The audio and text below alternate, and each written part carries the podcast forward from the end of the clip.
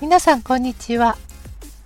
今日は私の生徒さんで日本の47都道府県のうちおそらく40県はもう行ったことがあるんじゃないかという日本の旅行にとても詳しいジャッキー君と一緒に日本の旅行についてお話をしたいと思います。皆さんも役に立つことがあるかもしれませんのでちょっと聞いてみてくださいね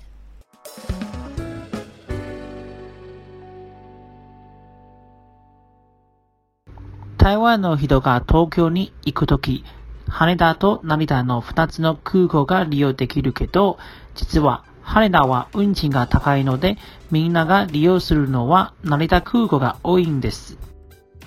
そうなんですか？私は知りませんでした。羽田と成田はそんなに運賃が違うんですか？羽田から台湾へは松山空港に到着しますので、どちらの空港も都心部にあるので、運賃が高いんです。え？都心部にあると、どうして運賃が高いんですか？えっと、この二つの空港は都心部にあるので、自分の家まで交通がとても便利なんです。だから高い。なるほど。そうなんですね。それに、ジェットスターなどの格安航空は、台湾出発が未明の1時50分ぐらいで、成田には早朝5時半ぐらいに着き、入国手続きを済ませると電車も走り始めていて、東京には7時頃着くことができます。つまり、1日長く遊べるわけです。さすがジャッキーくん。ジャッキーくんは旅の達人ですね。そうなんです。私は成田を利用するのが好きですが、成田、上野は京成スカイライナーを利用します。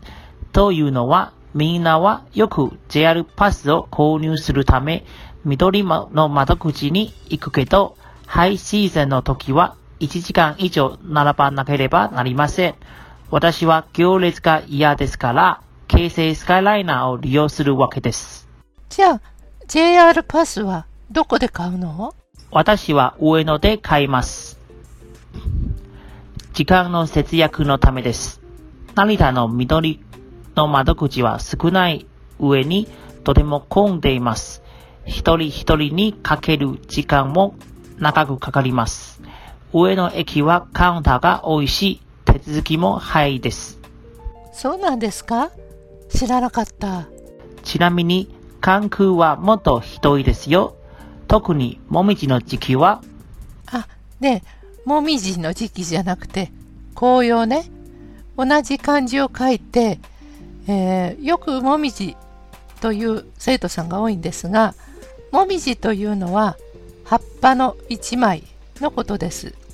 同じ漢字を書いて山の色全体が変わるという時は紅葉という言い方をしますよ。ああ、はい。特に紅葉の時期は、みんなは京都に乗り換えなしで、直行したいので、南海電鉄ではなく JR に集中します。だから、紅葉の時期の関空の緑の窓口は3時間待ちこと、3時間待ちのこともありました。3時間待ち？それはひどいね。だから、私は、あえて JR を捨てて南海電鉄で大阪まで行きます。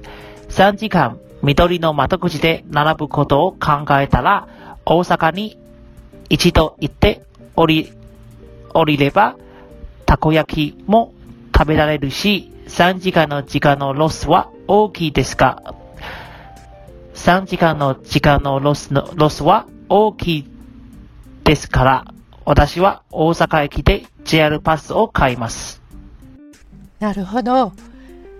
うん、3泊4日ぐらいで、そうだね、長くても1週間ぐらいで日本や台湾を旅行しようっていう場合、3時間も緑の窓口に並ぶというのは、とても大きな時間のロスになりますね。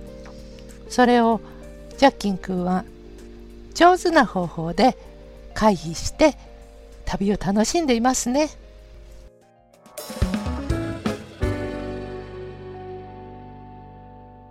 ジャッキー君の旅の楽しみ方はまさに急がば回れですね。